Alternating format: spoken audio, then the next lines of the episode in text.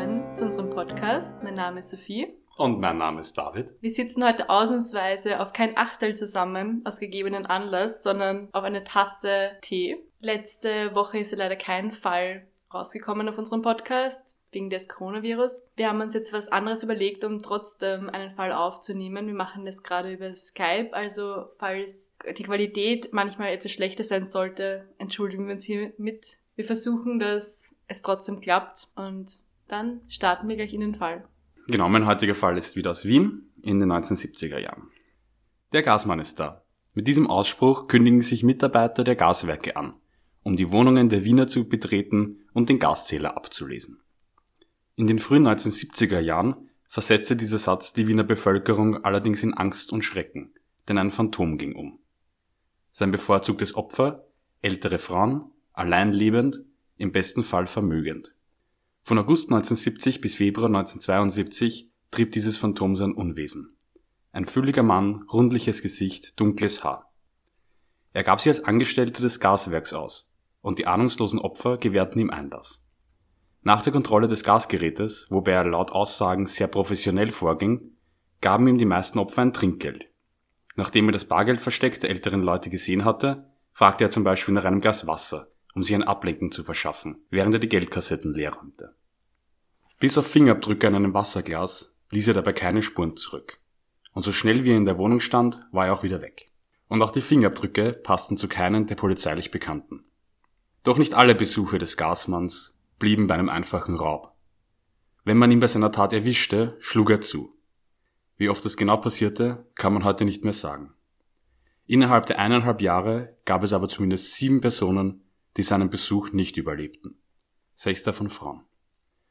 Die erste große Spur erhielt die Polizei, als die Nachbarin eines Opfers eine genaue Beschreibung des Täters liefern kann. Daraufhin wird ein Phantombild angefertigt. Ein Mann, rundliches Gesicht, sehr füllig, dunkles, gewelltes Haar. Am 12. Februar 1972 läutet es bei der 83-jährigen Aloysia S. Es ist schon recht spät am Abend. Die Pensionistin eines privaten Wohnheims für Offizierswitwen öffnet die Tür. Vor ihr steht ein rundlicher Mann, der sagt, er sei Kriminalbeamter. Nachdem sie ihm Einlass gewährt, schlägt er sie nieder, würgt sie und vergewaltigt sie. In ihrer Wohnung findet anschließend ein Sparbuch mit 3000 Schilling, das sind umgerechnet heute ca. 220 Euro.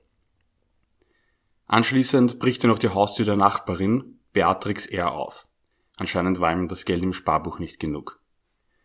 Diese händigte ihm komplett verängstigt 1000 Schilling, rund 75 Euro heute, aus. Daraufhin verlässt er fluchtartig das Haus. Die daraufhin gerufene Polizei findet im Stiegenhaus das Sparbuch von Aloysia S. Er hat es während seiner Flucht fallen lassen. Aloysia S. wird ins Krankenhaus gebracht. Ihre Nachbarin gibt währenddessen Sensationelles von sich. Sie kennt den Einbrecher. Vor circa einem Monat war er schon einmal bei in der Wohnung gewesen, um das Gasgerät zu überprüfen. Auch ihre Beschreibung passt zum gesuchten Frauenmörder, dem Gaskassier, wie ihn die Medien nennen.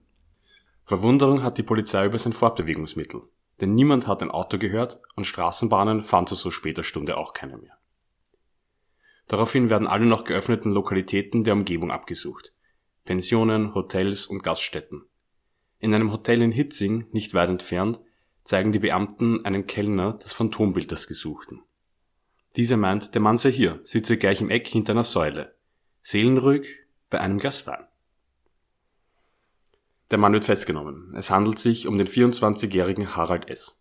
Noch im Polizeiwagen gesteht er die ersten Morde. Wie es zu dieser Idee mit dem Gastrick kam, also sein allererstes Verbrechen, erklärt er später vor Gericht folgendermaßen. Herr Präsident, ich bin von einer alten Frau auf der Straße angesprochen worden. Ja, angesprochen. Das ist öfter vorgekommen. Die hat mir erzählt, dass ihr Gasgerät kaputt ist. Ich bin mitgegangen und habe es repariert. Sie wollte mir dann ein Trinkgeld geben, 100 Schilling, glaube ich. Da bin ich auf die Idee gekommen, die Straftat zu begehen.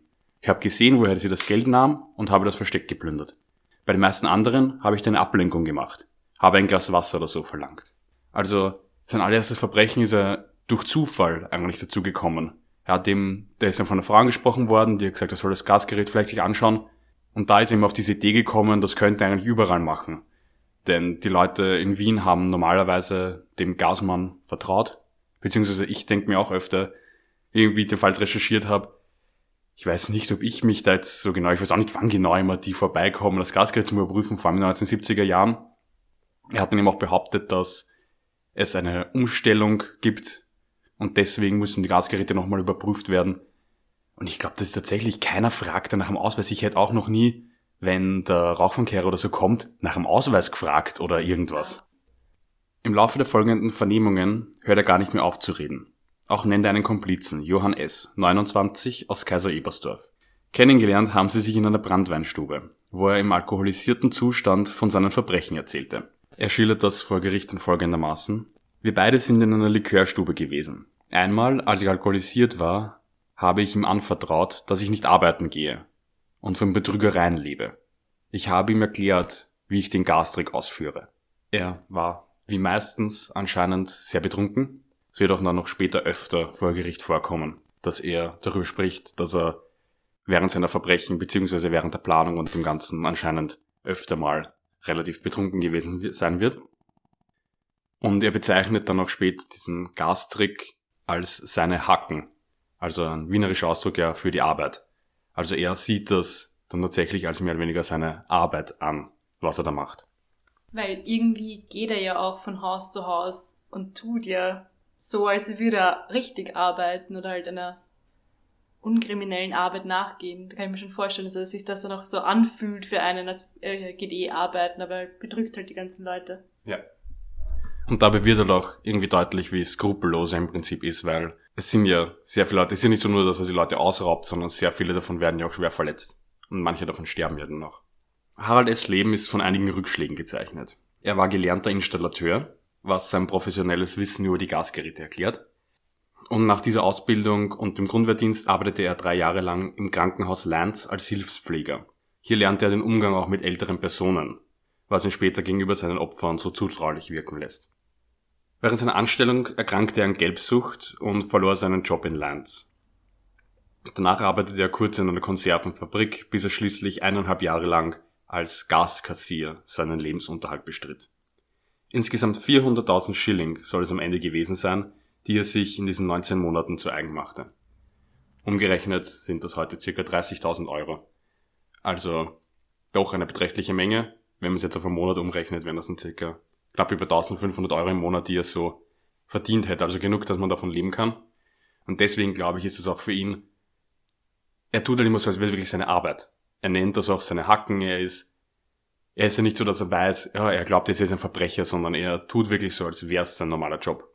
Anfangs waren es auch nur, unter Anführungszeichen, Raubüberfälle. Sein erster Überfall, der tödlich endete, war die 86-jährige Eleonore H. Bei ihr wendete er den bekannten Gastrick an, die gebrechliche Frau schöpft aber Verdacht und will zum Fenster laufen, um nach Hilfe zu rufen. Harald S. bemerkt das und schlägt sie mit einem Handkantenschlag zu Boden. Anschließend legt er sie ins Bett. Auch dies wurde zu seiner gewöhnlichen Vorgehensweise. Es folgten die 66-jährige Rosa S., die 86-jährige Josefa F., die 84-jährige Gabriele H. und die 69-jährige Aloysia M., die alle bei den Besuchen des Gasmanns ums Leben kommen. Sein letztes Opfer ist die 88-jährige Maria A. Sie liegt während der Festnahme noch im Krankenhaus und stirbt erst zehn Tage nach dem Raubüberfall. Auch sie hat er nach dem Handkantenschlag wieder ins Bett gelegt. Als man sie dort fand, wurde ein Arzt gerufen, der eine Kreislaufstörung feststellte. An einen Mord hätte niemand gedacht, hätte Harald S. nicht selbst den Beamten davon erzählt. Also, er hat ja danach die Leute ins Bett gelegt und deswegen ist man auch oft gar nicht davon ausgegangen, dass es sich da um einen Mord handelte. Also man hat geglaubt, das ist eine ältere Frau, die liegt im Bett und die hätte einen Kreislaufkollaps oder sowas gehabt. Und ich glaube, das ist das können wir jetzt ähm, ein bisschen vergleichen mit deinem allerersten Fall von der ähm, Elfriede Blaunsteiner, die ja auch gewusst hat, wie sie das macht, dass wenn die Leute im Krankenhaus sterben, weil auch bei ihr hätte jetzt niemand gedacht, dass sie ermordet worden wäre. Also, weil er hat ja gewusst, wenn er sie ins Bett legt, wird keiner Verdacht schöpfen. Und deswegen kann man jetzt auch nicht sagen, wie viele Leute tatsächlich er auch auf dem Gewissen hat. Ich meine, er hat sehr viel selben vorher zugegeben, auch eben diesen Mord. Deswegen ist es schon eher glaubhaft, dass er alle Morde zugegeben hat. Aber natürlich kann man es nicht sicher wissen. Ich finde, es zeigt doch irgendwie, wie er an, diesen, an diese Tat herangegangen ist.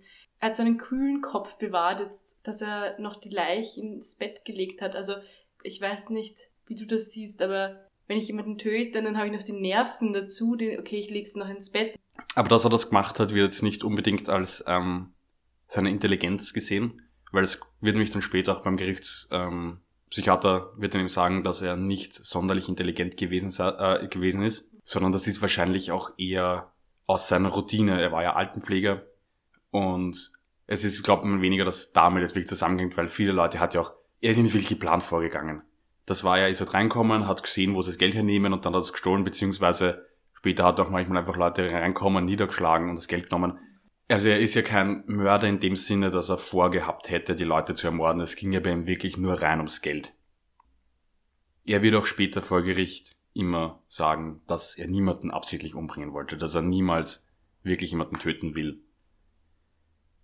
Das einzige männliche Opfer, das durch Harald S. den Tod fand, war der 79-jährige Richard L. Und dieser Mord ist generell etwas anders. Der Mann wurde nämlich nicht mit einem Handkantenschlag wie die anderen Opfer zu Boden geschlagen und ist dann daran verstorben, sondern er wurde gefesselt und misshandelt, bevor er starb. Er wurde von den Kriminalbeamten auch an einen Stuhl gefesselt gefunden. Die Leiche wies 20 Rippenbrüche, eine Kehlkopfzertrümmerung und Rissquetschwunden auf. An die Tat will sich Harald S. vor Gericht nicht mehr erinnern, er sei komplett getrunken gewesen. Und generell wird eben bei der Gerichtsverhandlung klar, dass sehr viel Alkohol geflossen ist. Harald S. gibt nämlich stets an, nie in Tötungsabsicht gehandelt zu haben. Sein Verteidiger Dr. Münzger wird in der Gerichtsverhandlung öfters auch auf den Alkoholismus seines Mandanten hinweisen. Und wie kam er eigentlich auf seine Opfer? Weil er konnte nicht wissen, ob dahinter hinter der Tür eine ältere Frau ist oder vielleicht auch ein Mann, den, der ihn auch niederschlagen könnte? Oder hat er irgendwie spioniert oder wie hat er das gemacht? Oder war es einfach Glück oder hat auch manchmal wirklich nur den Gaszähler oder die Gastherme untersucht und ist dann einfach wieder gegangen? Das kann man natürlich nicht genau sagen, da man noch nicht genau sagen kann, bei wie vielen Leuten er Geld gestohlen hat, weil er sicher nicht alle niedergeschlagen haben wird. Es wird deutlich mehr Opfer gegeben haben, er wird dann auch also ist die Anklage läutet noch auf ähm, viele Raubüberfälle, wo die ähm, Personen nicht verstorben sind. Also es gab deutlich mehr als diese sieben Überfälle. Er hat ähm, teilweise den Ort ja ganz, also unter Anführungszeichen gut ausgewählt. Zum Beispiel war das eine ja ein, ein Wohnheim für Offizierswitwen und dadurch war irgendwie klar, dass dort sehr viele alte Frauen sein werden. Es ist natürlich auch wahrscheinlich, dass er die Leute ja teilweise ausgeforscht hat. Die eine Frau hat ja gesagt, dass er bereits einen Monat davor als Gasmann da war und dann später die Tür wieder aufgebrochen hat. Also er wird durchaus gewusst haben, wer in den Wohnhäusern lebt. Er wird sich da erkundigt haben und wusste, also wer dann vor ihm stehen wird. Ähm, bei der Gerichtsverhandlung wird eben öfters über den Alkoholismus gesprochen. Ähm, sein Verteidiger Dr. Münzger fragt ihn dann auch, wie viel er so an einem Tag getrunken hat.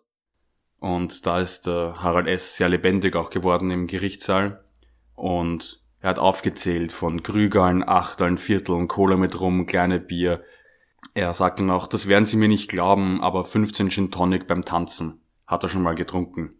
Oder drei Achtel zum Schnitzel mit Kartoffelsalat. Wäre nicht ähm, unüblich gewesen für ihn. Er redet da dann auch sehr viel darüber, dass er wirklich anscheinend von seiner, also den Großteil seines Tages betrunken gewesen sein wird. Und eben weiß man noch nicht, bei wie vielen von seinen Überfällen er auch betrunken war. Im Jänner 1974 wird Harald S. wegen sechs Raubmorden, elf Raubüberfällen und Notzucht, so hat man ihn damals ähm, Vergewaltigung genannt, angeklagt. Seinen Komplizen wird ein Raubmord und mehrere Raubüberfälle vorgeworfen. Beide erklären sich schuldig, doch haben sie nicht in Tötungsabsicht gehandelt. Im Februar wird Harald S. wegen einem Raubmord und sechsfachen räuberischen Totschlags zu einer lebenslangen Haft verurteilt. Sein Komplize erhält 18 Jahre Haft. Harald S verbringt die Haftzeit in der Justizanstalt Stein, die uns ja mittlerweile aus einigen Fällen schon bekannt ist. 2013 stirbt er ein weiterer in Niederösterreich kurz nach seiner Entlassung aus dem Gefängnis. Das Besondere an diesem Fall, was immer wieder angemerkt wird, ist eben dieses tolle Phantombild. Ähm, es gibt, dieses Phantombild kann man sich immer noch anschauen, wir werden es vielleicht auf Instagram posten, ähm, weil das Phantombild ist wirklich extrem genau. Dadurch konnte er auch so schnell identifiziert werden jetzt noch mal kurz zu Phantombildern generell. Ähm, Phantombilder gibt es schon sehr lange. Ähm, bekannt sind ja zum Beispiel die alten Wanted, Dead or Alive Bilder aus Wildwestfilmen, die es auch tatsächlich so schon im 19. Jahrhundert gegeben hat. Also das Anfertigen von Zeichnungen von Gesuchten ist nichts, was irgendwie jetzt eine moderne Erfindung wäre. Professionelle Zeichner fertigen hierbei nach Beschreibungen von Augenzeugen eine Gesichtszeichnung an. Heutzutage wird das normalerweise über Computerprogramme erledigt. Die Zeugen sollen dann auch meistens selbst bei einem Computerprogramm vorgefertigte Erkennungsmerkmale einfügen. Moderne Technik macht heute auch Prognosen und andere Modifikationen möglich, dass man zum Beispiel einen Bart dazu oder wegnimmt oder auch, dass man zum Beispiel bei vermissten Fällen gibt es ja ganz oft, es gibt Bilder im Internet, wie würde zum Beispiel jetzt ein bekannter Fall Madeleine McCann heute aussehen. Also Programme, die Personen altern lassen, damit man eben ein Phantombild, das zehn Jahre alt ist, auch heute noch ähm, irgendwie ein Erkennungsmerkmal hat.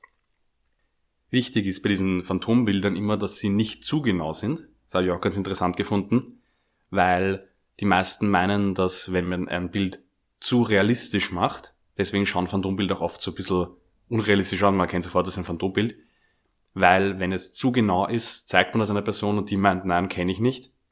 Wenn das aber ein bisschen Raum für Fantasie offen lässt, kann man sagen, ah, okay, ja, der kommt mir bekannt vor. Deswegen sind Phantombilder meistens so vage.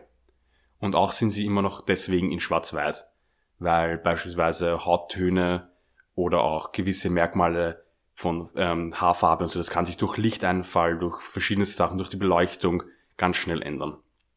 Die deutsche Polizei gibt an, dass circa ein Viertel der aller Fälle unter anderem durch die Phantombilder gelöst werden können.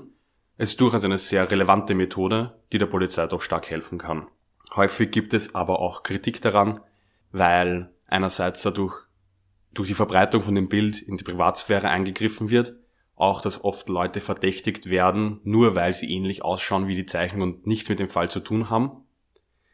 Und was oft angemerkt wird, ist, dass sie oft Ähnlichkeit haben mit Personen, die man kennt oder auch Personen aus dem Fernsehen. Also ich habe öfter äh, während meiner Recherche jetzt gelesen, dass Leute meinen, Phantombilder schauen fast immer so aus wie irgendein Promi. Finde ich jetzt natürlich auch wieder Interpretationssache, da die Phantombilder eigentlich so offen gelegt werden, dass man eben viel hineininterpretieren kann. Das ist ja auch im Prinzip der Sinn davon. Es ist ja auch extrem schwer für Zeugen im Nachhinein solche Merkmale aufzuzählen und sich wieder daran zu erinnern. Weil da gibt es ja auch Studien und so, dass man dann sich an was ganz was anderes erinnert, was gar nicht da war oder eben was man im Fernseher vorher gesehen hat und das dann irgendwie verwechselt. Also ich glaube, das ist auf jeden Fall urschwer für solche Zeichner, dann wirklich das Richtige rauszufiltern und halt generell Zeuge zu sein. Ja, auf jeden Fall. Also Erinnerungen verblassen teilweise sehr schnell. Auch erinnert man sich oft an Dinge, die gar nicht da waren, beziehungsweise nach mehreren Tagen kann man auch schon ein ganz anderes Bild haben als davor. Man kennt es ja auch oft aus eigenen, wenn das irgendeine Sache länger zurückliegt, ob man sich dann auch genau erinnern kann, wie das jetzt war. Hat er eine Brille gehabt, hat er nicht, wie hat der Bart ausgeschaut oder wie lang waren die Haare. Deswegen, das ist immer was, wo natürlich sehr viel Spekulation auch immer dabei ist bei solchen Phantombildern. Aber laut der Statistik helfen sie eben doch bei sehr vielen Untersuchungen. An dem Fall finde ich auch extrem gruselig, dass man irgendwie ähm, einen fremden Mann in die Wohnung reinlasst, weil es einfach so ist, weil man einen Rauchfangkehrer, einen Gasmann damals einfach in die Wohnung reinlässt und sich da gar nicht viel dabei denkt. Und auch, dass er sich als Polizist äh, ausgegeben hat, einfach diese Autorität, dass man das nicht hinterfragt. Man lasst ihn einfach rein, wenn man sich denkt, das wird schon so passen, der ist Polizist, der will mir nichts Böses, der will einfach nur seinen Job machen und dann passiert halt sowas. Ja, also das finde ich auch ganz extrem irgendwie, wenn eine Person uniformiert ist oder es muss nicht mal eine Uniform sein, es muss ja zum Beispiel bei einem Rauchenkehrer nur irgendwie das Gewand sein. Ich hätte noch nie einen Ausweis verlangt. Ich würde nie danach fragen oder auch nur hinterfragen, ist die Person wirklich die Person, wenn ich auf der Straße jemanden sehe in Uniform. Eine Polizeiuniform kann man sich auch sicher auf anderem Wege beschaffen. Und ich würde nie hinterfragen, ob der Polizist ist oder nicht. Ich würde nie einen Ausweis verlangen oder irgendwas. Das ist schon extrem wie einem einfach nur die Attribute einer Person sofort so eine, so ein Vertrauen schaffen in die Person.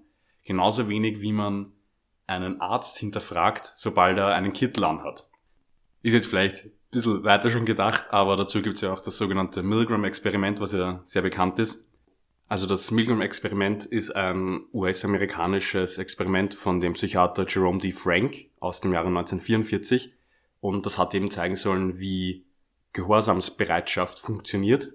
Eigentlich hat es dazu dienen sollen, dass man Verbrechen aus der Zeit des Nationalsozialismus ähm, sozialpsychologisch erklären kann, weil eben damit gezeigt werden sollte, dass Leute eben gehorsam sind und da eben auch sehr weit gehen. Sobald ein mit Autorität begleiteter Mensch, die das sagt, also zum Beispiel jetzt dieser Arzt mit einem weißen Kittel, man fragt nicht, ob er wirklich Arzt ist, wer dieser Typ überhaupt ist, sondern man macht einfach, was er sagt, wenn man denkt, der ist Arzt, der wird schon seine Gründe haben, warum ich das jetzt machen muss.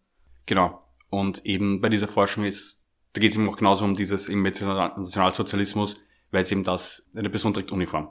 Eben dieses, was man immer sagt, der Befehlsgehorsam. Also wenn eine andere Person das sagt, man soll es machen, macht man's.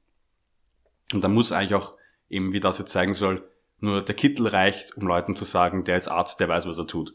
Bei diesem Experiment ging es eben darum, dass der Arzt eine Person dazu auffordert, einer dritten Person Stromschläge zu versetzen, wenn diese auf eine Frage eine falsche Antwort gibt.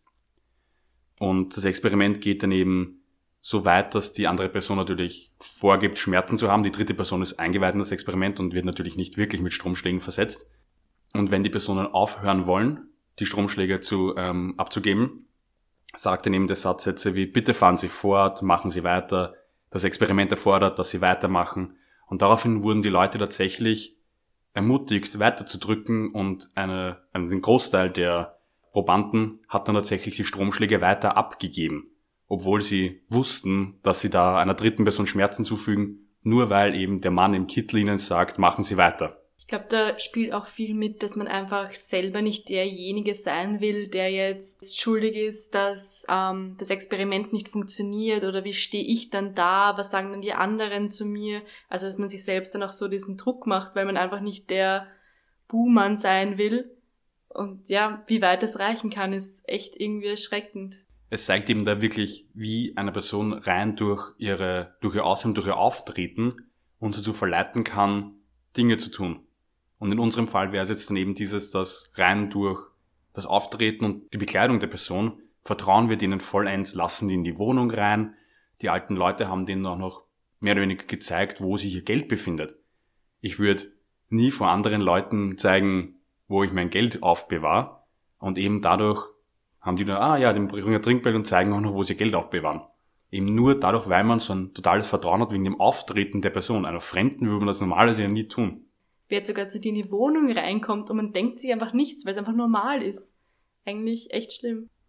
Also da ist doch, man vertraut einfach Leuten total leicht und ich glaube, ich möchte jetzt auch nicht behaupten, wir sagen euch, passt alle auf, lasst niemanden mehr in die Wohnung rein, alle Leute wollen euch was Böses. Alle Handwerker rauchen. alle Handwerker, Rauchfangkehrer, Gasableser. ähm, aber es ist doch spannend, wie schnell Leute, nur weil eine Person das richtige Auftreten hat, sofort bereit sind, denen die Tür zu öffnen. Danke, David, für den Fall. Die nächsten Wochen wird es keine Ausfälle geben. Wir werden jetzt ähm, weiterhin so aufnehmen, wie wir es gerade gemacht haben, damit ihr auch was zu hören habt in Quarantäne, weil wir ja alle jetzt noch wahrscheinlich bisschen daheim sitzen müssen. Natürlich ausgenommen die Menschen, die in systemrelevanten Berufen arbeiten, wie in Lebensmittelgeschäften, oder Krankenhäuser natürlich. An dieser Stelle danke an euch alle. Bleibt daheim, bleibt sicher und wir werden uns, glaube ich, schon bald wieder treffen auf ein Achtermord. Oder eine Tasse Tee.